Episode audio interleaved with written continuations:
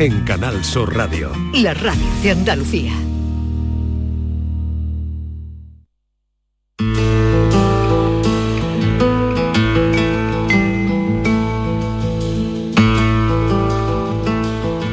Esta es La mañana de Andalucía con Jesús Vigorra. Canal Sur Radio. Entre Venus y la punta de tu nariz 40 millones de kilómetros. No mide el más sutil de los cronómetros. Lo que tarda tu sonrisa en llegar a mí. Andaluciencia, con Manuel Lozano Leiva. Recorra un año luz medido en besos, orbitando de tu pecho hasta tu ombligo. El tiempo de la ciencia, hoy también vinculado a la efemérides que conmemorábamos con Manuel Lozano Leiva, al que saludábamos antes de comenzar. Pero eh, después de oír estos niños eh, de tantos regalos, ¿eh? Eh, me gustaría leer unos versos, traer unos versos de Miguel Hernández, cómo ha cambiado la vida. Miguel Hernández, el gran poeta, que escribía, por el 5 de enero, cada enero ponía mi calzado cabrero a la ventana fría y encontraba los días, y encontraban los días mis abarcas vacías, mis abarcas desiertas. Así era, efectivamente. claro, era una situación de pobreza, era en otros tiempos, pero afortunadamente hoy Afro- eso ya ha pasado. ¿no? Sí. Por eso la alegría tiempo. que da, ¿no? Pero Sí, como sí. eh, una persona eh, inteligente que veía Sí. por encima de los demás, pues esto está escrito por él, o sea que esto debió sentirlo así. ¿eh? Por el 5 de enero, cada enero ponía mi calzado cabrero a la ventana y encontraba los días mis abarcas vacías, mis abarcas desiertas. Sí, sí, sí. Muy triste, pero afortunadamente hoy día es toda alegría, ¿no? Y hemos visto antes lo de los niños que a mí me parece fascinante. ¿eh? Y me estaban recordando una cosa eh, interesante, ¿no? Que eh, hay muchos que pasaba en mi época y todavía sigue pasando, pero con un matiz muy diferente, que era lo del patinete y la bicicleta, que iban en ese orden, ¿no? Cuando yo era pequeño, lo primero que me regalaron cuando era mayor, un patinete, y cuando ya era mayor, pues la bicicleta. Y yo pensaba que en el siglo XXI eran todos, iban a ser todo naves espaciales y, en fin, una tecnología. Lo primero que me regalaron los nietos cuando pasó el siglo fue una bicicleta y sospecho que un día de esto me van a regalar Te un cae el patinete. patinete.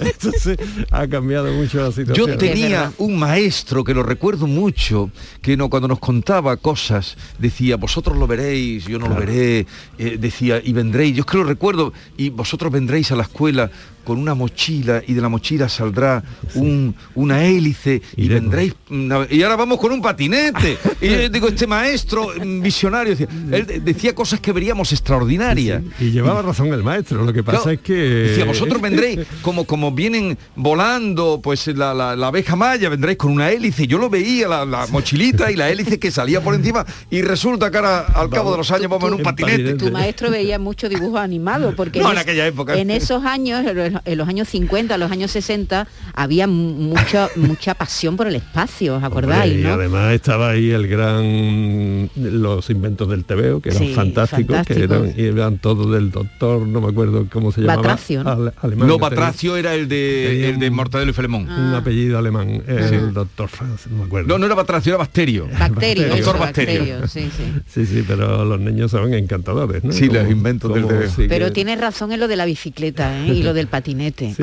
Ha sido, bueno, eh, no ha muerto desde luego, no, Nu- nunca se ha dejado de usar, pero Ya, ahora hay una ahora fiebre. El ¿eh? impulso es tremendo. Sí, ¿no? sí, Sí, también es verdad que fiebre. en nuestra época se, se- se pedían dos, tres regalos. Es que hemos escuchado a niños que tienen una lista de 10 o 12. Y no han ido a la casa de los abuelos todavía. Todavía. La mayoría estaban en su casa. Tienen que hacer la ronda todavía. Bien, antes de nada, ¿cómo está el, eh, el viaje del telescopio Ah, que nos... James eh, eh, James Webb? ¿Cómo Bueno. está? ¿Dónde está? La primera etapa que ha cumplido perfectamente era una de las más delicadas, era que era esto tiene un tamaño muy grande y se tiene que estar plegado para que quepa en el, eh, la cápsula que lo lleva, ¿no? Entonces, la primera la primera operación delicada es desplegar todo el protector solar que lleva. El protector solar y, y Claro, bajar... que tiene del tamaño pues casi de una pista de tenis o mayor ¿no? Y que eso se despliegue de una manera automática a tantísimos kilómetros de distancia a esa velocidad y con una precisión como la que has alcanzado ha sido una, una primera hazaña cumplida. ¿Ya ha llegado al punto LG ese que nombraste? no, todavía, no. no, El punto de Lagrange llega por lo menos hasta dentro de bastantes meses. ¿eh? Por lo menos eh, seis, siete meses creo que tarda. Hasta que llega al punto donde va a observar desde allí, pero ya ha empezado a enviar eh, imágenes. Eh, está enviando continuamente información, no solo con imágenes, sino de todo tipo, informática, etcétera pero cuando llegue allí ya sí que empezará a calibrarse otra vez, que eso también es extraordinariamente complicado porque colocarlo eh, está muy lejos. ¿eh?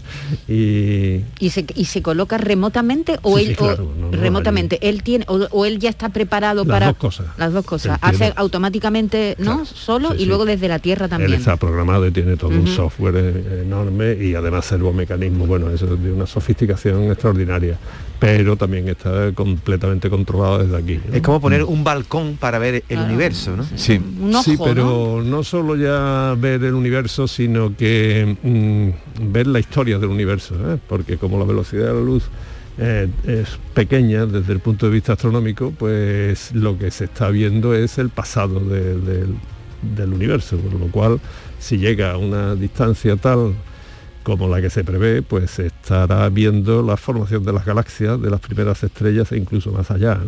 Casi, casi se va a situar en el comienzo del universo. En el origen. Eh, pues ese, el mayor telescopio que ya nos contaste que se ha hecho hasta ahora, el mayor telescopio, que está camino de su destino y que será el que nos alumbre. Eh, sí, pero sabéis una cosa que me gustaría ya un día como hoy, ya que vamos a hablar de la estrella de los Reyes Magos y demás eh, un regalo que pueden hacer los padres, que es extraordinariamente barato pero complicado, es llevar a los niños a ver el cielo.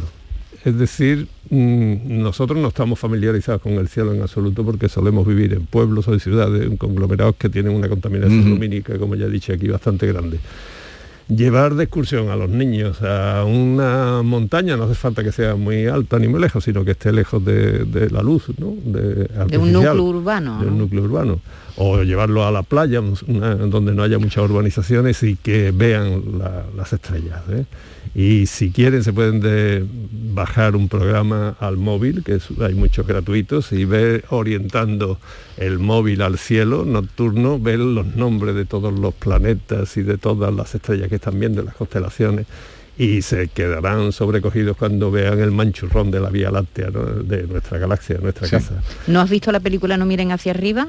Sí, sí, sí, la, has visto? ¿Qué te parece? ¿Qué te parece? Me parece fantástica. Sí, ¿te ha gustado? Sí, sí, es una parodia muy buena, como una cosa que es absolutamente evidente y como hoy día estamos inmersos en una dinámica informativa que nos puede distorsionar mucho la visión del mundo, ¿no? e incluso de la evolución de la sociedad, como se ve que el papel de las redes sociales, de los medios de comunicación, del mercantilismo, de la privacidad privatización de, la, de los intentos de privatización de la ciencia y demás, y, el pobre científico que es el único que está que lo ve pues, advirtiendo, vamos a contar a nuestros oyentes que se, trata de... Sí, una película que está ahora muy... se, acaba de estrenar y está muy en boga con, Leonardo, DiCaprio, de, protagonista, eh, son unos científicos que descubren que hay un meteorito que se aproxima a la Tierra y que en un periodo de pocos meses, seis, meses, creo, va a impactar contra la Tierra y va a crear un tsunami tan grande que va a acabar con la humanidad.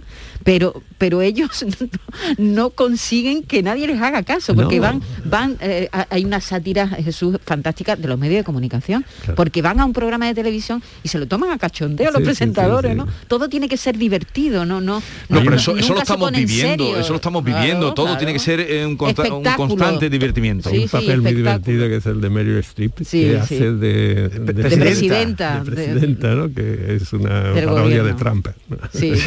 Por cierto, aviso que el último frame de la película que sale medio desnuda por detrás es un doble. Lo digo por si alguien le ve la, la ¿cómo se llama la, la cosita esta que sale en la, la celulitis. Ella no es ella, ¿eh? que ya lo ha dicho. Ah, sí, no es ella. Yo me fijé en el último programa que sale ella en un sitio desnudo con un paraíso y tal. Sí, sí, no es ella. No ah, es ella porque no lo sabía. Yo pensaba que era Mira, mira la celulitis de Mary Pero eh, eh, las cosas que te fijas tú. las cosas que no, yo también me fijé en eso. Y por cierto, terminen de ver los títulos de crédito hasta el final porque al final hay una pequeña escena que, pero te tiene que chupar todos los títulos. Hay sorpresa. crédito. ¿Y habéis visto la nueva versión? Ahora vamos a, a lo tuyo, ya que hablamos de cine, aquí vamos de un lugar a otro, eh, que está funcionando mal, he oído, el Washi Story, la versión que ha hecho, la no. nueva versión que ha hecho Spielberg. No la he visto, pero no está funcionando bien. Efectivamente, en taquilla tu- tuvo un, no, no, no funciona en Estados Unidos y aquí creo que tampoco. Yo leí una crítica demoledora del que más sabe de cine en Andalucía que Carlos Colón, y lo puso verde. Sí, no, no la he visto y tengo ganas de verla porque a mí me encanta la A, película. a mí, me, West ha- a mí me ha parecido bien. ¿A es- ti te es- gustó? ¿La has me- visto? Me, ha Sí. gustado, yo la he disfrutado, pero que eh, no es indudablemente Claro, la, la otra que ya está hecha, pero también Spielberg, mm, pues él puede permitírselo, decir, voy a hacer esto, una película, una revisión del clásico, bueno, no revisión, sino voy a hacer mi versión de, Pero, del y- y clásico. La, y música sitúa- es maravillosa, ¿La solo por sitúa la en la actualidad? No, No, no, no, no, la, sitúa, en también en los aquellos, en los años 60, 60, sí, sí. Pero, pero solo por escuchar la música y, y en- con la calidad que se, que se escucha, me parece que es extraordinaria. Y, y parece que no, que no estaba funcionando bien o que no está funcionando No, bien, no, que va a ser una ruina, vamos, Que no, no, estrepitosa. que no están Que va a ser una ruina bien, no. estrepitosa. Ahora les vamos a contar cómo fue la, la supernova o conjunción de planetas o cometa que siguieron los Reyes Magos, pero antes precisamente nos vamos a asomar una cabalgata, porque cabalgatas hay también el, el mismo día de Reyes, que es hoy. eh, es decir, todos los, los santos tienen octava y Jerónimo Mingorance se ha ido a encontrarse con una cabalgata donde Jerónimo Hola Jesús, buenos días de nuevo. Siguen los Reyes Magos en Andalucía, siguen despidiéndose en barrios, en algunos pueblos. Toda Andalucía sigue animando a los Reyes Magos. Ya no son las, las- las- las cabalgatas de ayer, las de las grandes ciudades, las grandes. Son cabalgatas más pequeñas, pero con una ilusión. Jesús, con unas caritas, con un- el, el- el sonido. Emocionante. Estoy, estoy delante de la Estrella de la Ilusión en San Jerónimo, una barriada de Sevilla, donde hasta la una y media van a estar los tres, los tres Reyes Magos y la Estrella recorriendo estas calles de este barrio. Son cuatro carrozas las que vienen y todo el barrio, todo el barrio está en la calle. Mira, la Estrella de la Ilusión se llama Laura y es empleada de, de- de un supermercado, es reponedora, cajera, en fin. Eh, el rey Gaspar, tengo conmigo, buenos días, ¿tu nombre? Antonio. Antonio, que es jefe de beduinos. Antonio eh, Gaspar, de ¿quién es el ayudante de Gaspar? ¿Cómo se llama? Eh, el ayudante de Merchó es Arturo. Merchó Arturo. Arturo, eh, Bartasá, el Ángel Largo, es largo. sí. Y se dedica, eh, lo que es, se dedica a distribuidor de café. Distribuye café, por eso del café le han puesto de Baltasar, ¿no? Para ayudar a Sí, sí, para ayudar a Baltasar. Baltasar. Como, es, como es igual que el café lo hemos puesto de negro. De Gaspar no sabemos todavía quién es, ¿no? Ahora nos vamos a Eh, enterar cuando venga el director de ahora, la cuando, ahora cuando venga el director de la cabalgata le diremos quién es. Yo creo que la libreta la he perdido, pero la cogeré. Bueno, oye, qué ilusión, ¿no? Montado este, este, este sarao. Gracias, gracias. Ha venido alguien a traerme la libreta que se me había caído Jesús. Qué emoción, qué emoción esto, ¿no? Sí, pues sí, es el primer año que la coordinadora que sacamos esto y mucha Una ilusión. coordinadora de asociaciones de vecinos había hecho Vecino, esto. correcto. Para seguir con la Para tradición. seguir con la tradición, porque lleva un montón de años la, montón de años. La, carro- la cabalgata aquí en San Jerónimo es una de las más antiguas de, de Sevilla. ¿Tú eres la primera vez que sales de beduino? No. Sí, sí, es la primera vez. Qué emoción, ¿no? jefe Sí, de sí, beduino, sí, que son los más alborotadores, la cabalgata de San Jerónimo y de esa estrella de la ilusión en la que estaba o con la que estaba Jerónimo. Vamos a saber un poquito ya científicamente eh, de esa estrella que siguieron los magos. ¿Existió la estrella, Manuel? Es posible. ¿Qué sí. fue aquello? Sí, bueno, esto es extraordinariamente complicado, ¿no? Porque eh, con cualquier programa de estos que he dicho que se puede descargar, hoy se puede reconstruir el cielo de- desde cualquier posición que se veía en cualquier momento de la historia, ¿no? Entonces, eh, sabéis que hay mucha controversia con respecto a la fecha de nacimiento de, de Jesús, porque es algo muy complicado de establecer. Y al final la Iglesia, con cierta base eh, de- en las escrituras, cierta base bastante etérea, lo estableció el 25 de, de diciembre. ¿no? Pero la ciencia lo que ha tratado es de, de precisarlo, no en base a las escrituras o Sí. cosas antiguas, sino desde un punto de vista científico. Entonces se ve que eh, han estudiado muchos observatorios astronómicos cu- astronómicos cuál pudo ser la causa de la guía de los magos, porque lo de reyes eh, es un invento, decía Sí. mago, y yo me quedo con lo de magos porque eran sabios, Sí. eran astrólogos en su época y además sacerdotes muy cualificados. Seguramente venían de Persia, por lo que dicen de ahí, son 1200, mil, mil y pico kilómetros, depende de dónde vinieran, y en ese lapso de tiempo, desde el 25 de diciembre hasta el 6 de enero, pues es, es bastante realista que pudieran hacer el viaje. y que los orientara una estrella, pues lo que hacen los astrónomos es tratar de ver si efectivamente puede confirmar la fecha del nacimiento de Jesús la astronomía. Ya. Entonces, efectivamente, se han hecho muchísimas conjeturas, por ejemplo, que fuera un cometa, ¿no? Que ocurre, y, y esta es bastante plausible que hubiera sido un cometa porque los cometas tienen un tiempo de duración concreto y además van desplazándose y al final desaparecen. El problema es que todos los cometas conocidos hasta ahora tienen un periodo, el Halley, ¿no? Fue 77 años y no coinciden con esa época. Pero también pudo haber sido un cometa que ya después se, se desintegrara, desapareciera o saliera de la órbita del Sol. O sea, un planeta es una, posible, una posibilidad bastante clara. Otra que también es plausible, pero esta ya está relativamente descartada, es Júpiter. Porque los planetas, si sabéis, eh, tienen eh, todos los planetas están prácticamente en el mismo plano, que se llama la eclíptica del Sol, que es donde está la Tierra. Y claro, cuando uno, como la Tierra, adelanta a otro, pues lo que ve es que eh, retrocede. Si tú adelantas a un coche, al principio tú vas hacia el coche, Sí. pero después el coche se aleja de Sí. ti cuando Sí, sí. lo has Sí. adelantado. Pues en este caso, eh, Júpiter sí que está muy cercano a esa época que con una conjunción de planetas se detuvo para volver hacia atrás. Ajá. Entonces, claro, tiene sentido de que fue una estrella muy brillante y en las noches como esta que yo he dicho que hay que descubrir. Las a- noches tuyas de Conil, niños, que donde sí, tuviste sí. esa experiencia este año, este verano. Sí, sí, y el alcalde me hizo caso, mira, ¿por dónde? a nosotros, ¿no? Al programa. Entonces, en ese momento de cambiar al, al movimiento retrógrado se detiene. Y Sí. eso sí que coincide con las escrituras, ¿no? Que, que- cuidado que con las escrituras el único, hay solo hay un evangelio que cita toda esta peripecia de los magos que vinieron, ¿no? Que es Mateo. Sí. Eh, y que, que es el más fiable quizás, porque es el primero, solo se escribió 80 años después o por ahí. Y además 80, no dijo, 90 no años. dijo que eran reyes, dijo que eran magos. No, no, era, Sabios, sí. sabios. Pero Y- mago en persa parece que eran sabios, sobre todo astrólogos, ¿no? Eh, entonces, ¿yo con cuál me quedo? Yo he mirado mucho esto, no solo para hoy, sino porque me causa eh, curiosidad. Eh, había conjunción de planetas, había también una, una interpretación que han buscado mucho, es muy interesante, que era Alfa Centauri. Alfa Centauri es un sistema de estrellas triple y es el que está más próximo a la Tierra, pero desde el norte no se ve.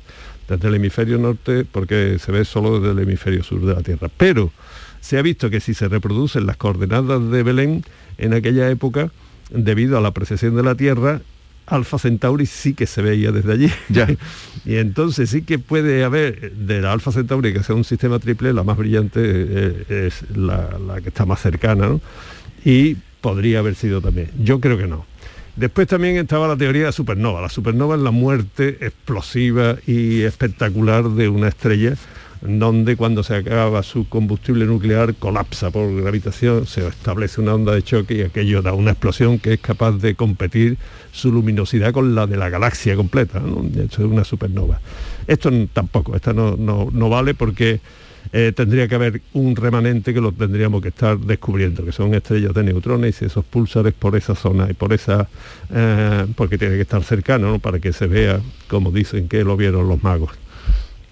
Sin embargo, yo personalmente creo que lo más eh, realista es una nova. Una nova no es lo mismo que una supernova, Ya. aunque la supernova es pues, pues, mucho más luminosa y demás, pero es que la nova es una cosa muy romántica también, muy bonita, que como las estrellas suelen ser sistemas dobles o triples o están rodeadas de una cohorte de planetas, ¿no? Pero la, la mitad casi de ellas pues son dobles. Y claro, no envejecen a la vez, sino que una muere antes que la otra. ¿no? Pues como, como las personas y como todo, eso depende de la masa inicial. O sea, hay unos sistemas que en donde la, la pequeñita, que es mucho más densa, se va tragando la materia de la grande que puede ser una supergigante roja, ¿no? Más vieja. Y cuando acumula gran cantidad eh, ecuatorialmente de materia, pueden encenderse otra vez, es decir, que el cadáver Revive. resucita, revive, es muy bonito, ¿no? Y entonces sí que hay una- un esplendor bastante grande que es lo que se llama una nova. Se le llamaban nova porque lo que se está viendo es una estrella nueva en el cielo, Ya. muy brillante, ¿no? Pero además tiene la gracia de que dura muy poco, dura entre, entre se- semanas, por decir algo, ¿no? O bastantes días, o semanas, o incluso algunos meses. Y además se producen otras veces. Esas sí que pare y, y no dejan huella, porque eso es- se reproduce varias veces, ese sistema de nana blanca con, con supergigante roja, ¿no?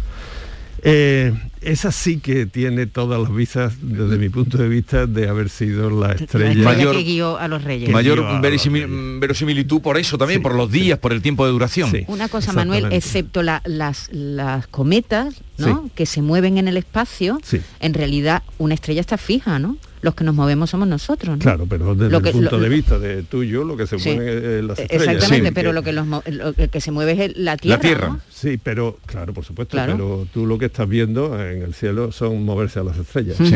Porque tú no notas tu, tu propio movimiento, no percibimos que la Tierra se mueva. Sería horrible, ¿no? Percibir. Estaríamos como en un barco, ¿no? Entonces lo más, lo más intrigante es que se, que se detuviera, ¿no? Como dice la Mateo, que se detuviera y, que sea en el sitio eso no es tan extraño, ¿no? Porque eh, si con que vaya hacia el oeste, pues es suficiente para marcar una dirección. Eso es lo que hacen todos los marinos siempre. Hmm. Y que se detuviera, pues eso sí que tiene sentido con respecto a Júpiter, como decía antes, e incluso también una nova porque se va moviendo en el cielo, que los que nos movemos somos nosotros, pero ella también, y que llega un momento en que desaparece. ¿no? Y, que coincida, pero eh, ¿y, los reyes eran tres? ¿O eran no se sabe. cuántos? No se sabe. eran los magos. Eh, Mateo dice literalmente unos magos que vinieron, eh, porque en otras religiones, por ejemplo, lo, lo, numeran como 12.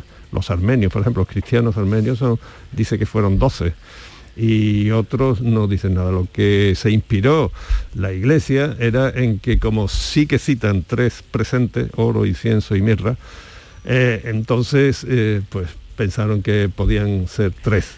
Y lo curioso es que mm, la iglesia también, lo que muchísimos siglos después, ¿no? Le, los asoció cada uno de ellos, tienen sus características. Melchor es el rey de los europeos, Gaspar el de los caucásicos y Baltasar el de los africanos, que eran las tres grandes razas eh, que existían en el mundo. Claro, los, indios de América no existían. ¿Qué opinas tuyo? Porque tú eres un hombre sabio y él podía ser uno de los magos. un mago para si se dejara la barba sería un mago. El Papa Benedicto ya sabes que en el año 2012 sacó un libro, La infancia de Jesús, en el que decía que los Reyes Magos, según él, venían de aquí, de, de de la parte de Huelva, Sevilla y Cádiz. No sé tú si le das verosimilitud a esa teoría. No, tendrían que atravesar el estrecho y eso no, no es tan fácil. Y tendrían que haber mm, hecho... Eh, según contradice a Mateo, porque el viaje fue del, del de Oriente, ¿no? venían del Oriente a Occidente. Eh, esto no me lo creo yo. Y además Tartesos era una civilización bastante distinta a la persa, no cultivaban tanto la astrología como, como los persas, eran muchísimo más cultos los persas, aunque los, tartes, los tartesos eran bastante más mercantilistas, ¿no? por decirlo de alguna forma. ¿no? No, yo creo que Benedicto en ese sentido la evidencia histórica parece que le, contradice, que es mucho más los reyes magos de Oriente. Magos de Oriente, que por cierto también Mateo, que como bien dice, es el único que habla de ellos, eh, tampoco habla de un negro. No, no, no, no, no, no. Ni habla de tres, ni, habla de un negro, ni pero ni que fueran reyes. No ni de que fueran reyes pero eh, lo curioso también a mí siempre me llama mucho la atención de por qué el incienso no era un regalo comparable con el oro incluso la mirra y es que hay que tener en cuenta que las casas eran extraordinariamente insalubres o sea que allí es que hasta se enterraban los muertos los alimentos caducaban y una de las cosas más valiosas que podía tener una familia era que eh, no fuera tan aficiante el, medio en el que vivían cotidianamente, que era el incienso. Y no es tan fácil conseguir incienso, ¿no? Y la mirra, la mirra es fantástica, ¿no? Eh, yo leí que la mirra tiene muchas propiedades, incluso un poquito alucinógenas. Así que sin meterme en ningún jardín, ¿no? Pero por ejemplo, era ah, de la mirra se sacaba también una especie de aceite eh, muy concentrado que se lo daban a los moribundos para que era un paliativo, ¿no? Sí. E incluso en algunos juicios, en algunos tribunales lo recomendaban para los condenados a muerte a que no sufrieran en los últimos días, ¿no? O sea que la mirra tenía unas propiedades muy, muy variadas y muy grandes. ¿Y el niño para qué se la trajeron en la mirra? Mm, bueno, eso ya hay muchas interpretaciones. Lo que sí son tres regalos muy valiosos. Sí. Mm, que para un niño pobre, ¿no? Para un niño pobre en un portal le, trajeron o, para una familia, pobre. Eso, eso, era regalo. Ya lo que quería decir era que no es una tontería eh, que sean tan incomparables una planta como es el incienso o, la, mirra. Que es otra, con el oro, que sí que tenía sentido. ¿eh? Bueno, eh, has probado ya, hablando ahora de lo culinario, eh, el roscón de Reyes está... No, todavía no. Todavía no, todavía no. Eso, es, ahora, pues, hoy. No, ahora quédate un momentito, no tienes prisa, ¿no? Ah, no. No, tienes prisa, ¿no? Porque todo es casi tradicional, que llegada a esta hora ah. demos gusto, o demos cuenta del roscón de Reyes. Ah, muy bien, pero es que me creía que me preguntabas en mi casa. Ah, no, en tu casa lo tienes para hoy, ¿no? Para la merienda. Hay que hay quien lo ataca, esta es tu casa también, como bien dice David Hidalgo, pero eh, hay quien lo ataca en las vísperas, el, día 5, por sus vísperas, se las conoceréis, y nosotros eh, viene siendo habitual la visita de Laura Robles, eh, de Casa Robles, que ya está por aquí y a la que vamos a recibir en un momento para compartir, o llegado ese momento, lo, lo tradicional en esta mañana de Reyes en Canal Sur Radio. Esta es La Mañana de Andalucía con Jesús Vigorra. Canal Sur Radio. ¿Te imaginas un golazo de 9 millones de euros? Pues sí. Cuéntamelo. Minuto 93. Me voy de uno con un caño. Me voy de otro con un autopase. Me cambian y me voy al kiosco de la 11 y me compro el cuponazo. Cuando juegas el cuponazo de la 11, ayudas a que miles de personas con discapacidad podamos convertirnos en nuevos campeones. Y campeonas. Cada viernes 9 millones y 15 con el XXL. 11. Cuando juegas tú, jugamos todos. Juega responsablemente y solo si eres mayor de edad.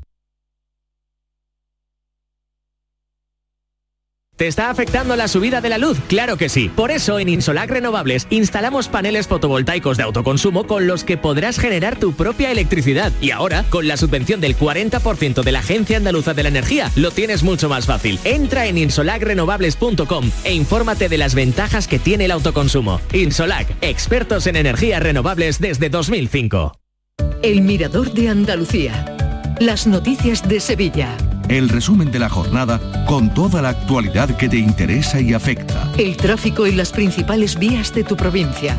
Las previsiones más importantes de mañana. El tiempo a las ocho y media. El repaso a la información del día lo tienes en Canal Sur Radio. La radio de Andalucía en Sevilla. Las mañanas del fin de semana son para ti, con Andalucía en la radio con toda la luz, el talento y la alegría de nuestra tierra, con nuestra historia, cine, flamenco y toda la actualidad del fin de semana. Días de Andalucía, con Domi del Postigo, los sábados y domingos desde las 9 de la mañana. Quédate en Canal Sur Radio, la radio de Andalucía. Canal Sur Sevilla ya ha llegado la Navidad al Centro Comercial Los Alcores. Acércate y vive la ilusión de hacer tu carta de los deseos entre la mejor selección de tiendas y te envolvemos tus regalos gratis. Además, podrás conocer a Papá Noel y los Reyes Magos. Consulta los horarios en ccalcores.com. Ven a la Navidad del Centro Comercial Los Alcores y recuerda que abrimos todos los domingos en Autovía Sevilla-Málaga, salida 7. Mucho donde disfrutar. ¿Buscas una fibra óptica que te dé más? Telecable Andalucía es tu operador local de confianza, sin trucos ni engaños. Telecable. Fibra de 300 megasimétricos por solo 14,90 euros al mes y línea ilimitada de 30 gigas por 12,90. Contrata ahora en telecableandalucía.com y entra en un sorteo de productos Xiaomi. Telecable Andalucía. Conectarse está al alcance de todos. Este Día de Reyes vamos a celebrar contigo una jornada muy muy especial, repleta de ilusión y de regalos. Por cierto, ¿sabes cuál es el origen de esta festividad? Descúbrelo y conoce cómo se han representado los Reyes Magos en el cine, en la música de los villancicos y el flamenco, la poesía, la gastronomía. Especial Día de Reyes este viernes desde las 12 del mediodía con Beatriz Rodríguez. Canal Sur Radio, la Navidad de Andalucía.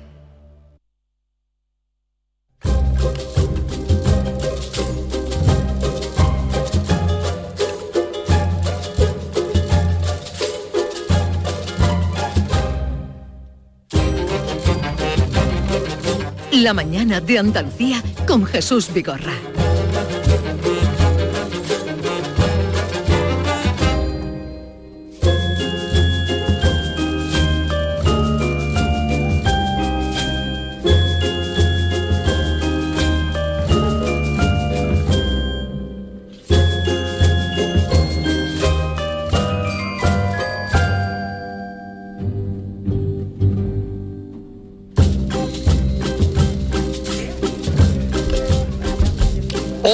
11.35 minutos de la mañana y Maite, tú que llevas más años en las mañanas, puedes dar cuenta de esta visita mm, habitual, Pues, eh, como la de los Reyes Magos Yo cada... no, no- no llevo la cuenta, pero Laura Robles pasa por aquí todo lo- es, es tan generosa, tan que, que- que deja a su familia esta mañana y se viene aquí con nosotros a pasar un rato, que además nos trae el roscón, que es de los mejores que puedes probar en, en- en- en el mundo. Y, y yo te lo agradezco como siempre, Laura Robles. Laura Robles, buenos días. Buenos días, ¿Qué buenos tal? días. Ya es una tradición y bueno, yo vengo encantada de verdad. Así que, eh, bueno, era una, una, vi- una visita, una, una cita obligada. Ella ya- eh, además, este año eh, nosotros conocemos a, a toda la familia Robles. Eh, eh, hace un par de años vino con su hija, que había Sí. presentado, presentaba un libro además de Sí, recetas estupendo. sí, sí. Y, y hoy vienes acompañada de, de un chaval altísimo y guapísimo. Preséntanos, ¿no? Pues hoy vengo con Pedro, ¿eh? que, que, bueno, pues decía, mamá, si quieres yo voy contigo. Digo, venga, encantada. Y bueno, Pedro pues está estudiando todavía, pero bueno, eh, ha venido hoy de acompañándome. Va a formar parte de la familia Robles Va- también, ¿no? Vamos a saludar a, a Pedro. Buenos días. Pedro. Buenos días. ¿Qué tal estás? Muy bien. Bueno, ¿y qué estás estudiando? Estoy estudiando Administración y Dirección de Empresa y Comunicación. Ajá. Estoy en la Universidad Loyola y es mi último añito este este que viene. Así que pues deseando ya... ¿Dentro de poco te incorporas a- al equipo de humano de Robles o qué vas a hacer? ¿Qué bueno, planes primero tienes? tenemos que tener esa experiencia fuera y luego ya si Dios quiere en un futuro pues ya pues nos metemos. ¿Dónde te gustaría empezar tu carrera profesional? Pues estoy, es una cosa que estoy, que estoy mirando aquí ahora porque me estoy preparando ya para este verano, con el fin de tener esa experiencia laboral y ya luego si quiero estudiar algún máster o algo, pues ya, pero primero eh, trabajar. Y si me puedo tener una experiencia internacional, mejor. Sí. Bueno, este chico está muy orientado, ¿eh, Laura? Sí, este sí. chico está muy, muy orientado. Este chico va para los números, ¿eh? se va de cabeza a la administración y porque bueno, también es importante que haya detrás alguien preparado y de la familia, ¿no? Así que nada, nosotros encantados, mi padre muchísimo más, porque mi padre, eh, bueno, pues ya como sabéis, ¿no? Falleció, en Falleció, este sí, este año. y- pero ha ha sido un año mm, Sí, ha sido un año para... muy, muy triste, muy duro este 2021. Afortunadamente ya se fue. Pero, pero él estaba feliz porque, eh, bueno, pues yo tengo tres, tres hijos, mi hermano tiene dos, y, y de los cinco, pues casi que todos pues vienen a, a trabajar a casa, van Sí. a- tienen pensamiento de, de- de venir a trabajar. Así que él estaba feliz, como muy orgulloso, como diciendo, ostras, es que qué qué bien, ¿no? Qué, felicidad poder eh, que siga la saga, ¿no? Entonces, bueno, pues nosotros encantados. Aquí pues hay sitio para todo, cada uno pues puede desempeñar unas funciones y, y- y el talento que tenga, pues, pues uno pues estará en cocina, otro en administración, otro. Eh, el año pasado eh, Robles dio un paso adelante en la comida eh, a domicilio y, y crearon Robles Mic Mic que yo creo que va a ser el futuro de buena parte de la gastronomía. Laura, Pues- no sé si estás de pues- acuerdo. Pues la verdad que sí, que, que eh, eso de tú estar en casa y, y que en este caso que estamos con el tema rosco y que te llegue el rosco a, a la puerta de tu casa sin que tengas que moverte, eso es una pasada. Y, y una comodidad sobre todo, porque eh, este año ha funcionado muy bien el Robles Mismi, porque ha habido muchísimos pedidos y, y, bueno, y te lo han llevado a casa, ¿no? Mm. Entonces, mm, ya te digo, este año ha sido, bueno, increíble. Y es verdad que eso es un, fu- es un futuro que está aquí ya, que, que Sí, sí, sí. Cada, vez se cocina, cómodo. cada vez se cocina menos y cada vez la gente llama más por teléfono para que te traigan la comida a casa. hablamos de, de- de- de- de el reparto en la familia y la, y la casa Robles, el Laura se dedica sobre todo a la repostería. Sí. ¿Cuántos de tu obrador, cuántos roscones han salido este año? Bueno, pues mira, nosotros, claro, al ser restaurante, pues no, no nos dedicamos al 100% a, a lo que es eh, lo- pastelería, es una parte Sí. súper importante, pero, pero no hemos elaborado miles de roscos. Nosotros Mm. tenemos un cupo, tenemos un cupo porque, claro, lógicamente elaboramos toda la pastelería de todos los negocios, entonces terminamos las navidades y de momento ya hay que empezar la campaña de Sí. rosco, con lo cual tenemos pues, no hacemos más de 500. Sí. ¿vale? Hay clientes que ya saben que, que tienen que eh, apuntarse, Reservarlo. reservarlo, porque si no se quedan sin rosco, porque ya es por espacio, por capacidad y porque y, y empezamos, mm, esto fue empezamos haciendo el rosco para, para nosotros. ¿Pero en qué año más o menos? Pues, pues, pues hace ya más de como de, no sé, 15 años. Más o menos. ¿Eh? Porque el rosco, ¿de dónde de dónde viene? A ver, es que Esta hay- tradición hay- madrileña, ¿de dónde hay- es el...? Hay muchas teorías. ¿eh? Hay la, las teorías dice bueno que viene de, de lo, viene de los romanos. ¿eh? Y ya luego también eh, mm, por lo vamos, por lo que dicen unos cocineros franceses, pues mm, viene de, de Felipe V. Entonces fueron, crearon como una masa de pan Sí. Que, le dieron la forma de rosco ¿eh? Y que y empezaron a adornarla con, con fruta escarchada. ¿eh? Entonces con fruta, eh, la, la calabaza verde que simulaba como las esmeraldas de la corona de los reyes, Ajá. el- el- la calabaza roja que era como los rubíes, la guinda. Entonces pues digamos que em- empezó así esa tradición como, como eh, un acto simbólico, ¿no? Y era, era la galette de Rouen, ¿no? También en Francia, ¿no? Se sigue haciendo la galette se de sigue Rouen, haciendo, aquí no hay tradición, aquí en, en España hay menos, aquí es el roscón de reyes. Entonces eso, hay muchas, muchas teorías, pero pero bueno, mm, aquí es la, el roscón de reyes. ¿eh? El- la- Pero eh, la introducción, la verdad, lo que dices, claro, tiene el sentido de, de- de- simbólico de, de la corona, De- de lo- la de los colores. sí. y- pero parece que fue Madrid el primer lugar en España donde se empieza Sí, a hacer. ¿no? En la corte, ¿no? Porque- Sí, Ah. puede que, claro, yo no sé, yo Porque cuando creo nosotros que... éramos chicos, eh, tú, eh, Manolo, eh, el roscón de Reyes... eh, Yo no lo recuerdo. No lo No, de pequeña yo De tampoco. pequeño no lo ¿No? recuerdas. No, de pequeña no. No, no, yo creo que eso empezó eh, para mí, ¿no? En mi vida, allá por los años 70, 80. Sí. Me parece. Sí, sí, sí. Yo, yo tampoco, yo no recuerdo tomarme roscón de pequeña, de pequeña pequeña. Ya de más mayorcita sí, pero de pequeña Venía pequeña algún no. familiar, por eso yo decía lo Madrid, porque a lo mejor venía algún familiar de Madrid y Sí, traía como- como y una traía, novedad, eh, como co- algo traía el roscón. maravilloso. Sí, además de hecho tú dices que en vuestra casa empezaste a hacerlo hace 15 Sobre años. 15 años, pero eso lo hacíamos en plan para la familia y, y ya pues cada, cada año hacíamos unos poquitos más. Pero como ¿eh? bien dice Laura, y ha, ha aludido a los romanos, en el siglo III, que ya tenían este, este pastel, ya se introducía una haba seca, que eso sí que es una tradición que se ha mantenido durante todos los siglos. Siempre ha habido una sorpresa, en principio era una haba, y después ya últimamente se ha metido hasta dinero, ¿no? Pero que siempre ha habido ese, ese eh, Sí. ingrediente de sorpresa, ¿no? Sí, además el que le tocaba el haba pues era como eh, que iba a tener un año de suerte, ¿no? Eh, bueno, pues ya no solamente se mete haba, se mete pues regalitos de pues algunos reyes pequeñitos o nosotros metemos hasta monedas de chocolate. Sí. Nosotros metemos muchos regalitos para que la suerte esté repartida Para que sea para todos. divertido, para que sea Eso es, divertido sí. solamente cortarlo, ¿no? Pero y, ver qué te encuentras. ¿no? No, no, pero yo...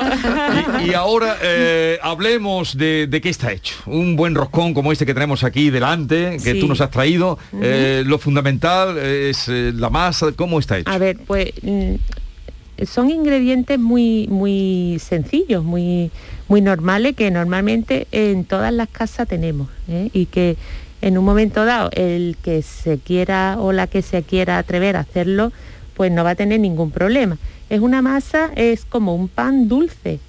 ¿eh? solo que esto es como las tortillas de patata.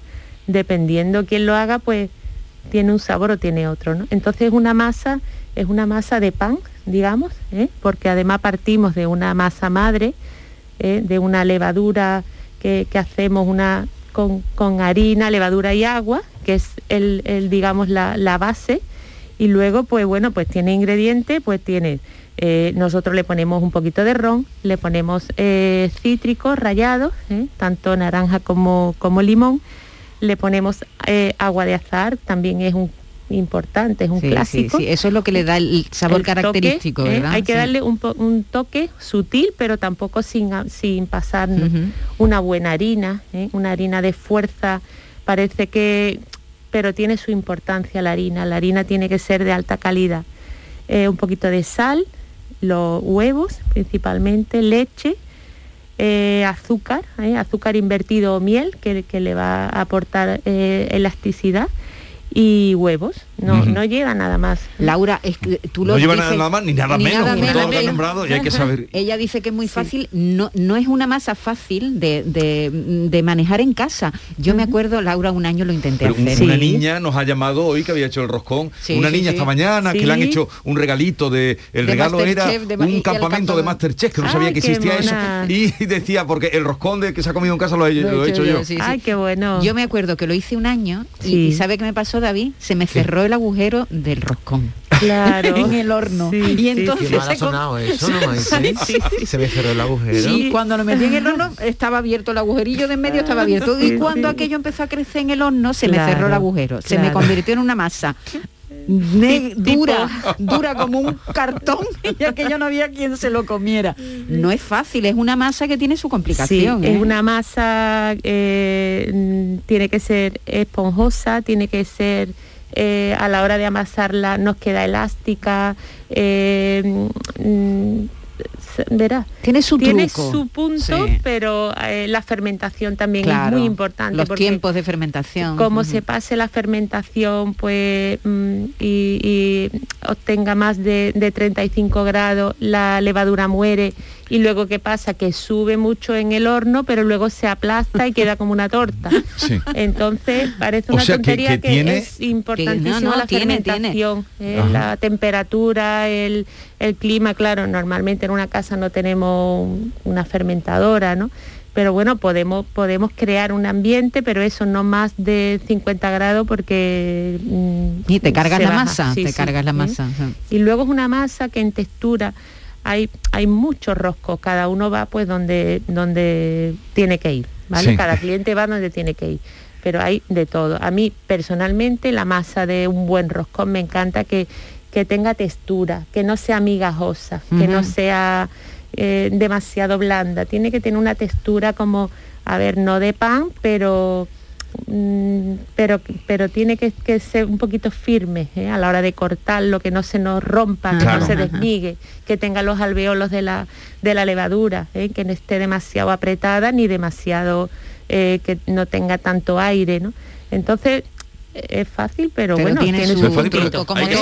Tiene La repostería es muy Pero complicada. también, ¿eh? Laura, eh, lo he visto también de chocolate, ¿no? Rellenos de Sí, sí, trufa, bueno, ya- de... ya Los Bueno, eso ya, eso Ya eso ya, es un mundo. eso ya entra- entramos en un mundo, eh, es un mundo. a- hasta llegar a un punto, hasta llegar a un punto que eh, en una en una venta de Valentina de la Concepción, no sé si la conocéis, seguro que la conocen, la venta Bobito, pues eh, han, se les ha ocurrido eh, un roscón eh, que lleva, tú lo decías esta mañana, ¿no? Tú lo Sí, apuntabas. Lo hemos dicho, lo digo ya. Sí. Yo es que a mí me encantan los, los montaditos de pringá y, Ah, qué bueno. y- y el roscón lleva pringá, una cosa alucinante. o sea, esto ya es eh, el, el rizar el rizo. Como bien decía Laura, cada uno busca eh, pues el que más le gusta. Aquí tenemos el, el- el tradicional con todo, en fin, con nata, lo tenemos sobre la mesa. Pero vamos a saludar a Santiago Tamayo, que es el encargado de Venta Bobito. Este establecimiento mm, es ya, eh, tiene dos siglos, porque, bueno, de vida, porque nació en 1890.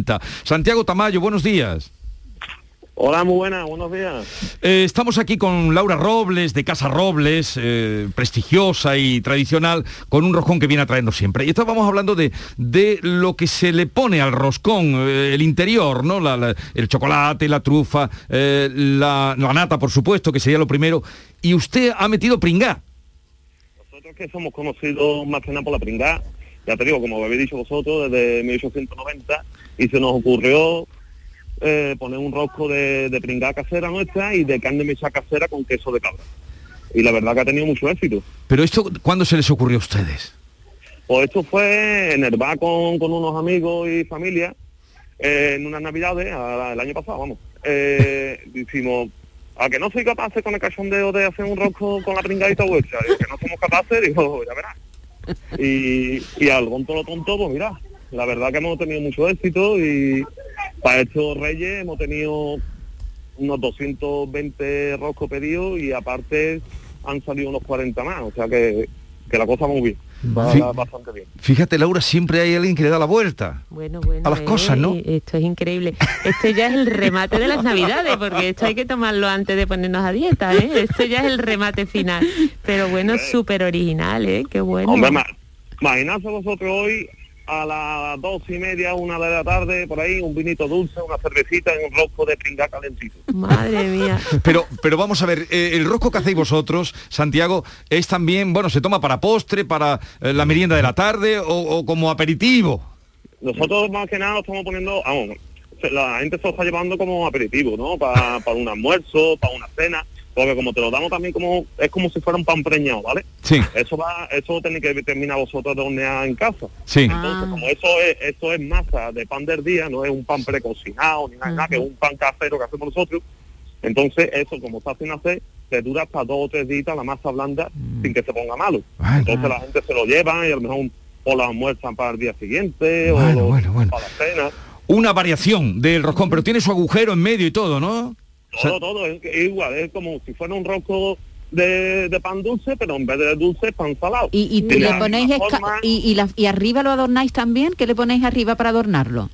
eh, ahora mismo nosotros lo que le ponemos, le ponemos una colonita, le ponemos la haba, le ponemos un rey mago, Ah. ¿vale? Le va- en, en alguno que hemos intentado hacer como serrano le hemos puesto pimiento. A ver, intentando, intentando innovar. Yo os invito a vosotros que cuando queráis vengáis a la venta Lobito y probéis la pringadita nuestra casera. Ya no, si ya, ya la conocemos, la, la, La, pringa la conocemos. puede llevar a veces morcilla y a veces chorizo. ¿La vuestra que lleva? Las dos La nuestra- nosotros hacemos pringada en cocido, ¿vale? Lleva su choricito, lleva su morcilla, lleva su tocino y mucho amor y mucho cariño desde 1890. Bueno, pues Santiago Tamayo, que de ser eh, tener un, un nombre por la pringá, lo han llevado al roscón y siempre hay alguien que le da una vuelta a las cosas. Santiago Tamayo, que tengáis un feliz día de Reyes, gracias por atendernos. A ustedes, muchísimas Adiós. gracias. Adiós. He visto a Laura tomando nota, ¿eh? Qué bueno, por Dios, esto es. Sí, te- Eso es como un tipo brunch, ¿eh? Eh, a ver, no te lo vas a tomar para desayunar, pero no, ni. Y, no habías oído tú, bueno, dice que fue el año pasado cuando se les ocurrió en plan un poco de, de- de broma, pero bueno. no habías Eh, oído de, de el, el roscón de pringá que, tiene. Eso es típico de una sobremesa, ¿verdad? Una buena una yo- sobremesa larga pueden llegar estas ideas, Jesús. Está, ¿eh? está también muy bien. Oye, eh, me- gustaría a, a Pedro también preguntarle, tú nos has hablado de que eh, te inclina más por la comunicación, los números. Por cierto, hablando de números, perdón, Manolo, que ayer hablamos con Clara Grima que la, la revista. Forbes Sí, sí. La ha colocado como una de las mujeres, es una matemática, colaboradora de aquí de- de- del programa, eh, la han colocado como una de las eh, Influencers. eh, influencer eh, en cambiar el mundo. Sí, sí. Fantástico. Bueno, no lo sé, pero es No, pero bastante hacen una, amiga mía, muy- ah, sí, muy hacen buena. una lista de de- de veintitantos sí. eh, de gente que se supone van a cambiar, van a ayudar a cambiar el mundo a mejor. Se supone siempre. Siempre que haga amar las matemáticas y que a los niños no les suponga la tradición de odiarlas por, por definición, es algo que me parece extraordinariamente positivo y Clara Grima lo hace muy bien desde hace mucho tiempo. Bueno, pues ayer tuvimos la ocasión de felicitarla. Bueno, esa es una profesora de matemáticas que ah, eh, hace muchísimo porque las matemáticas sean digeribles y atractivas, como te estaba hablando de números. Y también te interesa, tú hablabas de números, eh, pero también la administración, te interesa también la parte, eh, lo que es la gastronomía. Sí, sí, totalmente. O sea, nosotros, date cuenta que hemos crecido con esto. O sea, hemos crecido en el negocio, hemos crecido en casa, al fin y al cabo. La familia y el trabajo ha sido uno. Entonces, pues los- desde chico, pues viendo al abuelo, a la abuela, tenemos, gracias a Dios, a una abuela que cocina maravillosamente. Y gracias a Dios, pues comemos todos los días en su casa y estamos muy bien alimentados. Le diría yo, muy No mal acostumbrados. No hay más que verte. Porque es que cada vez que salimos fuera y eso, echamos de menos la comida de, de casa. Entonces, siempre estamos acostumbrados a, a ver esa buena comida, ese cuchareo que mucha gente, o que a día de hoy se está perdiendo, esa Mm. comida tradicional. Y con mi madre ya, ni te cuento, que ha adoptado esa cocina de mi abuela y ya en casa comemos súper bien. Nosotros, pues nos encantaría en un futuro saber cocinar como, como lo hacen ellas. Y sobre todo, si podemos hacer en un futuro un, un roscón de reyes a la altura de esta, pues ya mm, mejor que mejor. Son todo cocinillas ¿eh? en Sí. casa, ¿eh? les gusta. ¿eh? Yo creo que, que es eso, como, como han crecido en este ambiente, pues al final eso se lleva un poquito en vena, ¿no? Entonces la verdad que son todos cocinillas, que, que ellos no se van a quedar sin comer. Entonces, Y tu hija, y tu hija que publicó un libro estupendo con- de sí, recetas, sí, sí, sí. eh, ¿cómo está? Bueno, pues, pues muy bien. Ella también está ya en la universidad, está, ella le apasiona la hostelería, pero ella está estudiando ADE y Derecho. eh, porque, pero no lo, no lo no le termina de, pero, pero claro, dice, es que hay que estar preparada. Y es verdad, porque eh, con tanta competencia como hay en el eh, hay, mientras más preparación tenga mucho mejor, luego, la idea se es meta en la cocina luego la idea es eso hacer un máster o algo de hostelería pero pero estar preparados como decía que, Pedro como hay que decía prepararse, oye sí. y porque vosotros cuántos años lleva Casa Robles Bueno, pues mi padre empezó en el 54. El 54. ¿eh? En el 54 empieza mi padre en Casa Robles, eh, en Álvarez Quintero. Pero sí que es cierto que empezó su padre, mi abuelo, mi abuelo paterno, él empieza, mi, el abuelo, empieza en la Puerta Osario con una bodeguita que, que abrió, que, que vendía sus propios mostos de que, que, bueno, que lo tenían en Villalba. Ellos tenían ahí sus viñas y Sí. como tenían mucha producción, pues bueno, pues se, vi- se vinieron para Sevilla mis abuelos y montaron el colmo. Y entonces pues era un- una bodega, una taberna, como mi padre siempre... Entonces mi padre empezó ahí con el abuelo. Mi padre, él salía de los escolapios, chiquitillo, y el abuelo le decía, venga, y lo ponía detrás del mostrador que le tenían hasta un banquito. sí Entonces eh, empieza, digamos, el origen es ahí, pero lo que es Casa Robles en el 54 en Álvarez Quintero. ella como eh, toma Ya forma de restaurante forma- y ya él eh, independiente, ya mi, mi abuelo le monta ese, le compra una casita, le monta él una, nada, un- la primera casa era muy pequeñita y es donde empieza, ya luego se casa, mi madre, pues ellos viven arriba y empieza a prepararle todas las tapitas que tenían allí en, en el bar. Tapitas pues muy básicas, pues le hacía cuando se podían comer los pajaritos fritos sí que no estaban prohibidos, ¿no? Como ahora, ¿no? Él hacía los pajaritos, él hacía ensaladilla. Luego mi padre siempre ha sido muy pionero en traer productos nuevos a- a aquí a Sevilla. Yo recuerdo de pequeña eh, de ir a- al aeropuerto a recibir los ahumados, cuando Ajá. aquí en Sevilla eso no se estilaba, ¿no? Entonces él mm, pues mm, empezó, empezó, yo creo que fue del, ya te digo, los primeros, ¿no? Em, eh, hacer montaditos y entonces pues eran las tres o cuatro tapitas que tenía y ya pues eh, a base de mucho trabajo y, y trabajando porque era su vida, ¿no? Eh, ya te digo, vivían arriba, ¿no? Del, del negocio. Entonces pues a base de trabajar cada año compraban una casa sí justamente pues al lado del negocio. Para ir iban ampliando, los Iban espacios. ampliando, iban ampliando. Y en Casa Roble, en la Casa Madre, allí hay ahora mismo cinco casas unidas. También porque, bueno, se terció así, porque qué suerte, ¿no? Que la casa de al lado se quedara Sí, ahí sí, así progresivamente. Y fueron ¿no? listos en ese sentido. Fueron muy listos, muy trabajadores, ahorrando toda Trabajar la vida muchísimo, y trabajando trabajar era su- muchísimo. Trabajo, mucho trabajo. mucho trabajo, mucho tesón y además trabajando, pero pero con agrado y si sabe que Sí. era su vida. En dos años el 70 aniversario. Sí. Bueno, pues Ay. lo, Sí, lo- sí, lo- sí. lo celebraremos. Es un Sí, restaurante, como, como estamos hablando para toda Andalucía, de referencia, mucha gente de fuera de Sevilla lo conoce, un restaurante de referencia que luego se ha ido convirtiendo, agrandando eh, en, en esa dependencia. Yo mm, una vez le dije a tu padre, bueno, ya, ¿cuándo vas a comprar? ¿Cuándo vas a comprar al ayuntamiento? Porque La está al catedral, lado. la catedral. La catedral es más grande. Pero, pero en fin, he ido agrandando. Bueno, pues ha sido un placer volvernos a ver.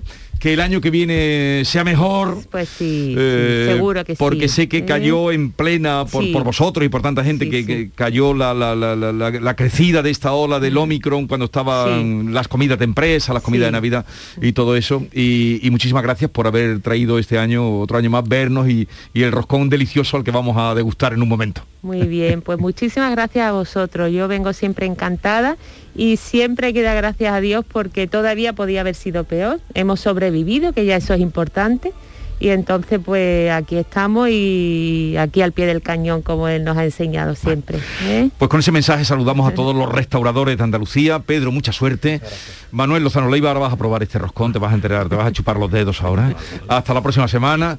Y a todos ustedes, queridos oyentes, cuídense mucho, no se pongan malos. Miren que no está la cosa para ir. A urgencias. Adiós.